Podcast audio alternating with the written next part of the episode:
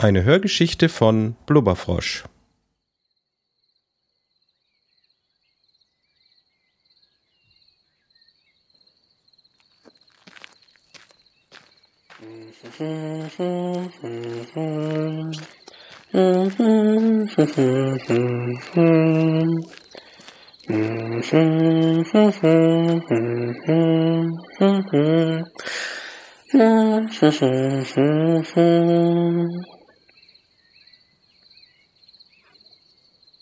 Der Tag ist so wunderschön. Die Sonne steht am knallblauen Himmel, an dem nur ein paar Schäfchenwolken herumlungern.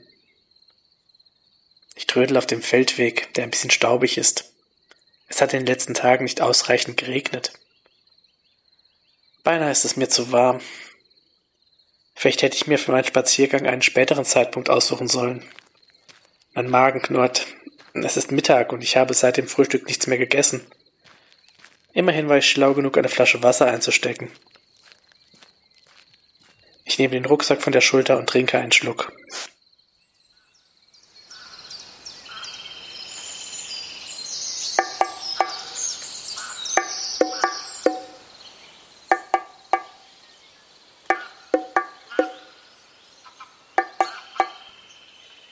Es ist ganz schön kühl hier im Wald. Trete aus dem Sonnenschein zwischen die Bäume und fange direkt an zu frösteln. Der Pfad ist im Halbdunkel kaum zu erkennen. Vor mir liegt ein Eichenstamm, der beim letzten Sturm aus dem Boden gerissen wurde. Das Wurzelwerk ragt zu meiner Rechten wie eine künstliche Wand in die Luft. Ich klettere über den Stamm und folge dem Pfad weiter. Von hier aus kann ich die Geräusche des großen Tieres schon hören.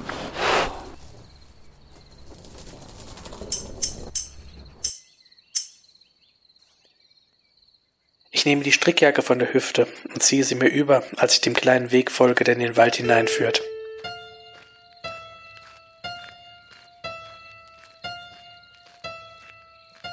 Tatsächlich ist es hier ziemlich kühl und dunkel. Je weiter ich gehe, umso finsterer wird es.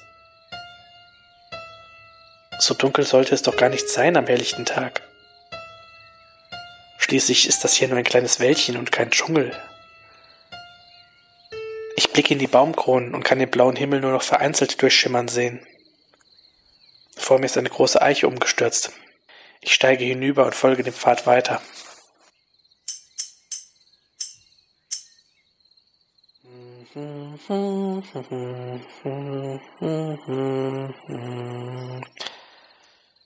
Fast ist es ein bisschen unheimlich.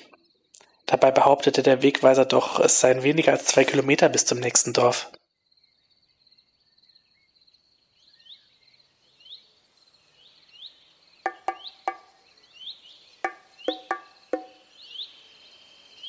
Nach ein paar hundert Metern sehe ich die Lichtung, auf der diese Echse haust.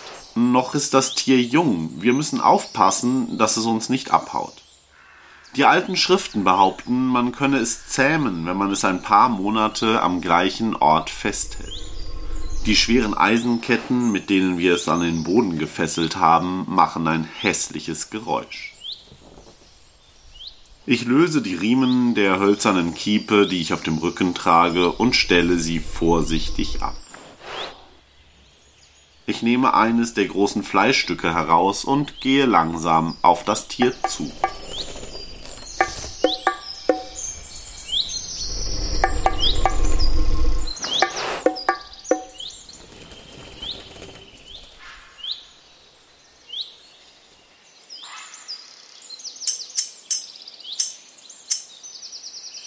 Wenn es noch ein bisschen dunkler wird, dann sehe ich überhaupt nichts mehr.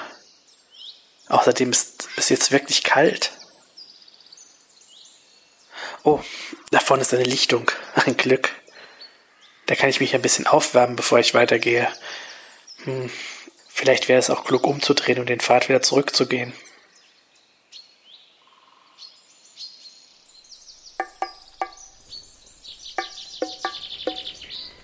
Hallo, na mein Freund?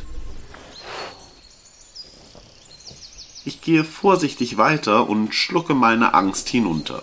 Das Tier dreht den Kopf langsam in meine Richtung und öffnet ein wenig das Maul. Die Zähne sind spitz und ich versuche ruhig zu atmen. Ich weiche ein paar Schritte zurück und halte ihm das Stück Fleisch hin.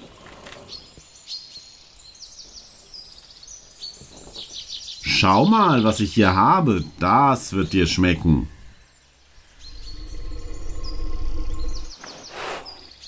Werfe dem Tier das Stück direkt zwischen die Vorderläufe. Siehst du, das schmeckt dir. Ich nehme noch ein Stück in die Hand und gehe zwei Schritte auf das Tier zu. Na, möchtest du noch eins? Ich halte dem Tier etwas hin, das aussieht wie eine Schweinepfote, nicht wirklich appetitlich, finde ich. Vorsichtig gehe ich noch zwei Schritte auf den großen Kopf zu. Vorsichtig! Das Maul öffnet sich, die lange schwarze Zunge kommt heraus, tippt mit der Spitze an das blutige Stück, das ich in den Händen halte. Dann schlingt sie sich blitzschnell drumherum und zieht so kräftig daran, dass es mich fast von den Füßen reißt. Ich weiche langsam zurück zur Kiepe.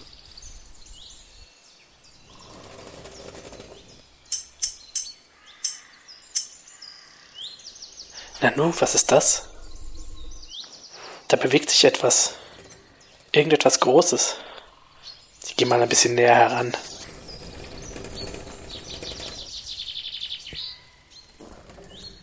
Ach du Scheiße. Das ist ein Schwanz.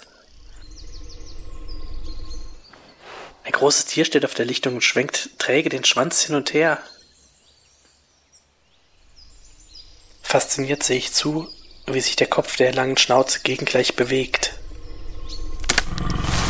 Oh. Mist. Ich bin auf einen großen Ast getreten. Da scheint noch jemand zu sein. Ich gehe schnell um die Lichtung herum und sehe einen großen Mann auf dem Boden liegen. Ein Ast steckt in seiner Brust und er blutet stark. Vorsichtig gehe ich näher und passe auf, dass ich diesem Tier nicht zu nahe komme.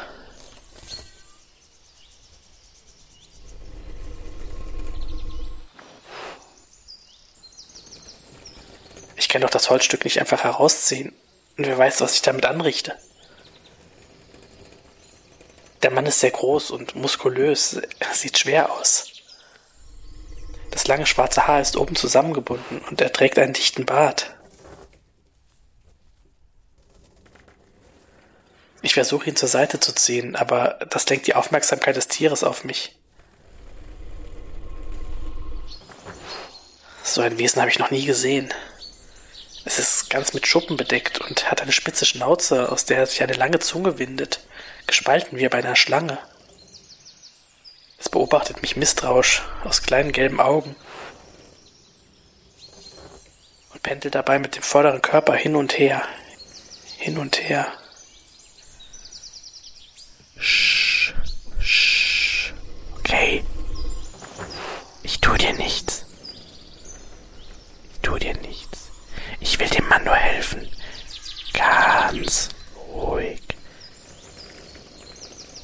Ich muss irgendetwas tun. Ich sehe mich um und werfe einen Blick in die Trage, die am Rand der Lichtung steht. Sie ist voll mit Fleischstücken. Das Tier züngelt an dem großen Mann entlang.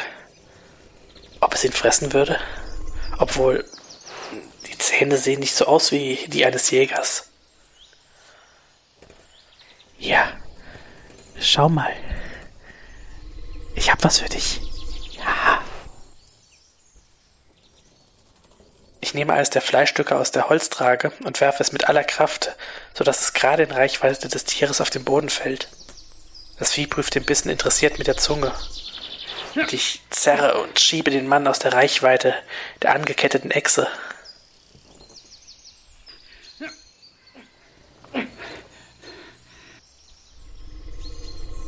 Aber was jetzt? Er blutet stark aus seiner Kopfwunde und außerdem trägt er sehr eigenartige Kleidung, eine Lederweste und lederne Beinlinge.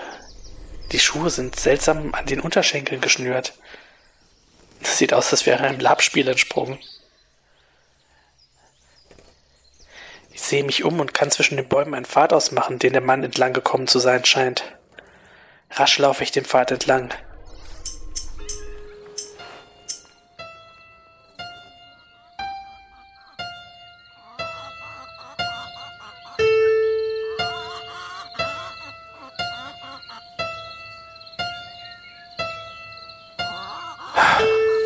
Was für ein herrlicher Tag. Ich sitze vor der Hütte, kaue selbstgebackenes Brot und lasse mir die Sonne auf den Bauch scheinen. Zwischen den Häusern spielen Kinder. Die Luft ist erfüllt von Sommer.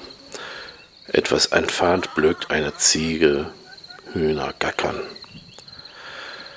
Kein Vergleich zu dem Leben, das ich früher in der Stadt geführt habe. Manchmal fehlt mir mein Fahrrad.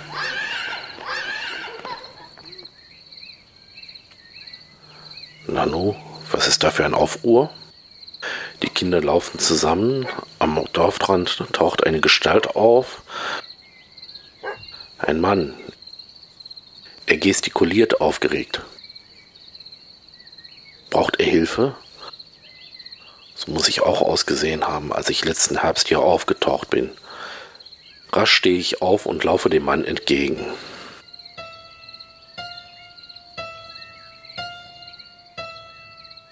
Max, gut, dass du kommst. Wir verstehen den Mann nicht. Er scheint aus deiner Welt zu kommen. Ich gehe dem Mann entgegen. Er ist nicht besonders groß und hat verstrubbeltes braunes Haar. Die Hände sind blutig. Brauchst du Hilfe? Der Mann auf der Lichtung. Verletzt. Oh nein, Demi scheint sich bei dem Versuch, die Echse zu zähmen, verletzt zu haben. Wo? Bring mich hin. Ich übersetze schnell für Runa und folge dem Mann in den Wald. Ich rufe nach Grom, der immer eine Tasche mit Arzneien und Verbandszeug zur Hand hat. Dann sammle ich noch ein paar Helfer und folge den beiden Männern in den Wald. Unter den Bäumen ist es kühl. Ich ziehe das Wolltuch fester um mich. Max ist schon fast ein Jahr bei uns. Er hat sich schnell zurechtgefunden und ist ein fester Bestandteil unserer Gemeinschaft. Ob der Fremde aus der gleichen Welt kommt? Wie bist du hierher gekommen? Wo bist du hergekommen? Bist du verletzt? Ein Glück, der Mann scheint mich zu verstehen. Nein, nicht verletzt. Ich weiß auch nicht. Plötzlich war da dieses riesige Tier und der Mann. Verliere jetzt nicht die Nerven, okay? Du bist also durch den Wald gelaufen und zack, findest du meinen Freund Demi verletzt herumliegend?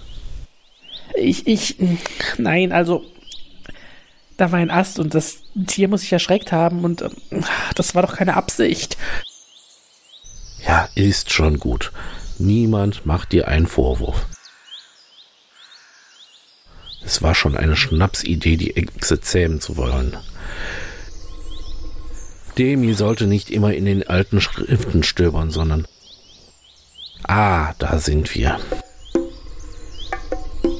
Die Echse liegt auf dem Bauch und ist soweit die Ketten es zulassen an Demi herangekrochen. Sie versucht mit der Zunge den scheinbar leblosen Körper zu erreichen. Ich gehe rasch zur Kiepe und nehme ein paar Fleischstücke heraus. Dann werfe ich sie ein Stück von dem Tier entfernt nebeneinander in das Gras. Die Echse dreht sich um und beginnt, sich darüber herzumachen. Los, schnell, ich bedeute dem Fremden, mit anzufassen, und gemeinsam wuchten wir den schweren Körper noch ein Stück weiter an den Rand der Lichtung. Wie heißt du eigentlich? Bert. Ich bin Max. Hör zu, Bert. Ich bin so ähnlich wie du hier angekommen. Soviel ich inzwischen weiß, haben wir keine Chance, einfach wieder nach Hause zu gehen. Am besten. Wie jetzt? Keine Chance wegzugehen? Ich schaue mich auf der Lichtung um und versuche auszumachen, aus welcher Richtung ich gekommen bin. Aber ich bin von da. Ich zeige vage zum Waldrand. Vergiss das. Wir reden später. Am Rand der Lichtung tauchen ein paar Menschen auf. Sie bringen eine Trage. Einer hat eine große Tasche. Max geht auf sie zu. Grom, gut, dass du kommst. Es sieht nicht schön aus. Der Mann mit der Tasche kniet sich ins Moos neben den Verletzten und begutachtet die tiefe Wunde. Dann gibt er ein paar Anweisungen. Die Dorfbewohner scheinen das nicht zum ersten Mal zu machen. Wortlos packt jeder irgendwo an. Rasch laden sie den Verletzten auf die Trage und bringen ihn fort. Komm, Bert, wir gehen auch ins Dorf. Du solltest dich waschen. Ich folge diesem Max ins Dorf und sehe mich diesmal etwas genauer um. Um einen kleinen Platz stehen mehrere Hütten. In der Luft liegt ein feiner Geruch nach Holzfeuer. Aus zwei Hütten steigt feiner Rauch auf. Wo bin ich hier bloß hingeraten? Wo sind wir hier eigentlich? Und was ist das für eine Sprache? Wenn ich das wüsste. Ich bin schon fast ein Jahr hier und ich habe keinen Weg nach Hause zurückgefunden. Immerhin kann ich mich inzwischen mit den Bewohnern verständigen. Da kommt Runa. Max taucht am Rand des Waldes auf und bringt den Fremden mit. Der Mann ist recht klein, reicht Max kaum bis zur Schulter, und er trägt seltsame Kleidung. Eine Hose aus blauem Stoff. So eine hatte Max auch an, als er herkam. Das karierte Hemd ist am Ärmel aufgerissen und alles ist schmutzig und voll Blut. Ich zeige auf den Mann. Er braucht frische Kleidung. Runa, das ist Bert. Und du hast recht, er braucht etwas anzuziehen. Von euren Männern wird ihm nichts passen. Max hat recht. Unsere Männer sind alle viel größer und haben eine andere Statur. Und niemand bei uns hat so helles Haar. Nicht einmal Max. Ich schau mal, was ich finden kann. Ich drehe mich um und gehe zügig ins Dorf zurück. Der Sohn meiner Schwester Hairo könnte vielleicht etwas Passendes abgeben. Du brauchst frische Klamotten, Bert. Ich sehe an mir herunter und stelle fest, dass Max recht hat. Er bringt mich in eine Hütte am Rand des Dorfes. Ein heißes Bad kann ich dir nicht anbieten, aber ich habe hinter der Hütte eine Dusche. Die Hütte ist karg eingerichtet ein Bett auf dem Kissen liegen und Decken. Ein Tisch, zwei Stühle aus rohem Holz, in der Ecke eine Feuerstelle. Max gibt mir ein Tuch und ein Stück Seife. Tatsächlich ist hinter der Hütte eine Art Dusche hinter einer Strohwand verborgen. Es ist nicht sehr gemütlich, leider, aber wenigstens musst du nicht im kalten Fluss baden. Wenn du dich beeilst, kommst du mit dem Wasser im Fass aus. Max zeigt auf ein großes Holzfass, das in der Sonne steht.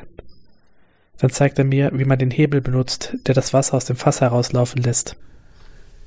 Ich hole dir etwas anzuziehen. Ich ziehe meine Sachen aus und stelle mich unter das Fass, aus dem das spärlich Wasser rennt. Aber tatsächlich ist es recht warm. Rasch wasche ich Blut und Schmutz ab und rubbel mich mit dem groben Tuch ab, das Max mir hingelegt hat. Dann schlinge ich es mir um den Leib und husche in die Hütte zurück. Für nackig ist es draußen zu kalt, was? Ich nicke. Du hast bestimmt eine Million Fragen, aber ich fürchte, die meisten kann ich dir nicht beantworten.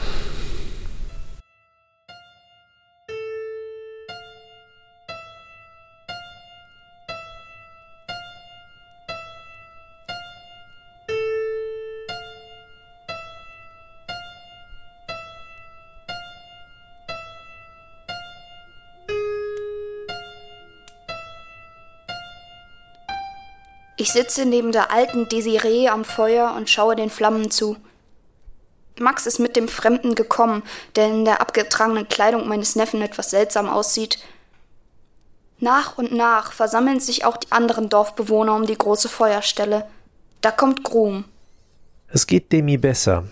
Er wird aber noch eine ganze Weile liegen müssen. Der zweite Fremde. Lange, lange haben wir gewartet. So lange gewartet. Worauf? Wie so oft scheine ich der Einzige zu sein, der nicht weiß, wovon die verrückte Desiree spricht. Die alte Frau ist seltsam. Sie spricht selten und wenn, dann in merkwürdigen Rätseln. Dein Freund ist der zweite Fremde, auf den wir gewartet haben. Ich betrachte Max, der schon eine Weile unter uns lebt, und den neuen Fremden, der heute angekommen ist. Er ist nicht mein Freund. Er wird es werden. Ich verstehe kein Wort. Hilfesuchend schaue ich zu Runa. Manchmal hat sie Mitleid und erklärt mir etwas. Es gibt eine Prophezeiung, dass zwei Fremde ins Dorf kommen und uns von den Arnik befreien. Ah, die Arnik. Ein Haufen Irrer. Sie kommen auf kleinen Pferden ins Dorf geritten, trampeln alles kaputt, schießen mit Pfeil und Bogen wild um sich und nehmen alles mit, was sie in die Finger kriegen können. Die Menschen hier leben in ständiger Angst vor diesen Überfällen. Bert zupft an meinem Abel. Worüber sprechen Sie? Es scheint eine Prophezeiung zu geben, mit der wir irgendwas zu tun haben. Ich habe noch nicht alles verstanden. Bert vergräbt den Kopf in den Händen. Vermutlich hat er das Gefühl, in einen äh, Fantasy-Roman gefallen zu sein. Immerhin ist das die Erklärung für das seltsame Benehmen der Dorfbewohner, als ich damals ins Dorf kam. Sie hatten mit zwei Fremden gerechnet. Was genau besagt diese Prophezeiung? Naja, ganz genau weiß ich das auch nicht. Aber es heißt, zwei Fremde, zwei Dorfbewohner und ein großes Tier werden benötigt, um das Unheil zu beenden. Wir denken, die Arnik sind das Unheil. Und das große Tier hast du bereits selbst gesehen. Ah, deshalb wollte Demo auch unbedingt die Echse zähmen.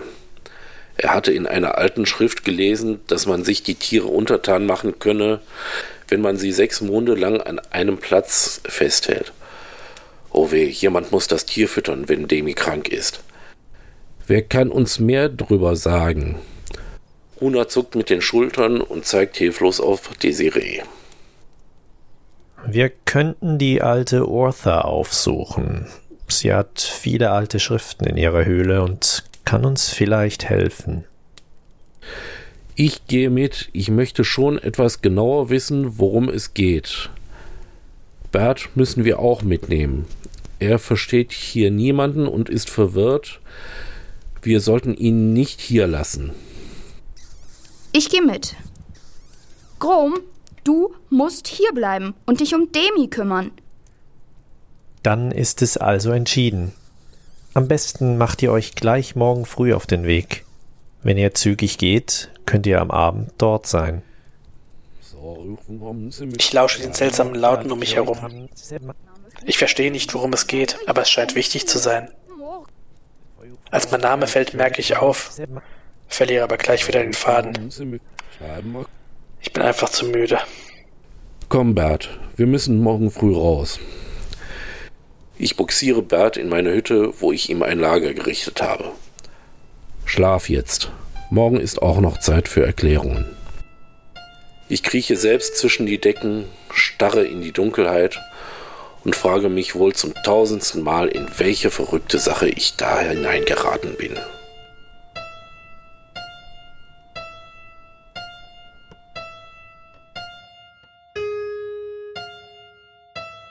Das war Bert mit den Stimmen von Ranteron, Chrysophylax, Lille, Tim Süß und Blubberfrosch. Bert wurde gesprochen von Flo. Geschrieben und produziert von Blubberfrosch. Dieses Hörstück entstand im Rahmen des Geschichtenkapsel-Podcasts.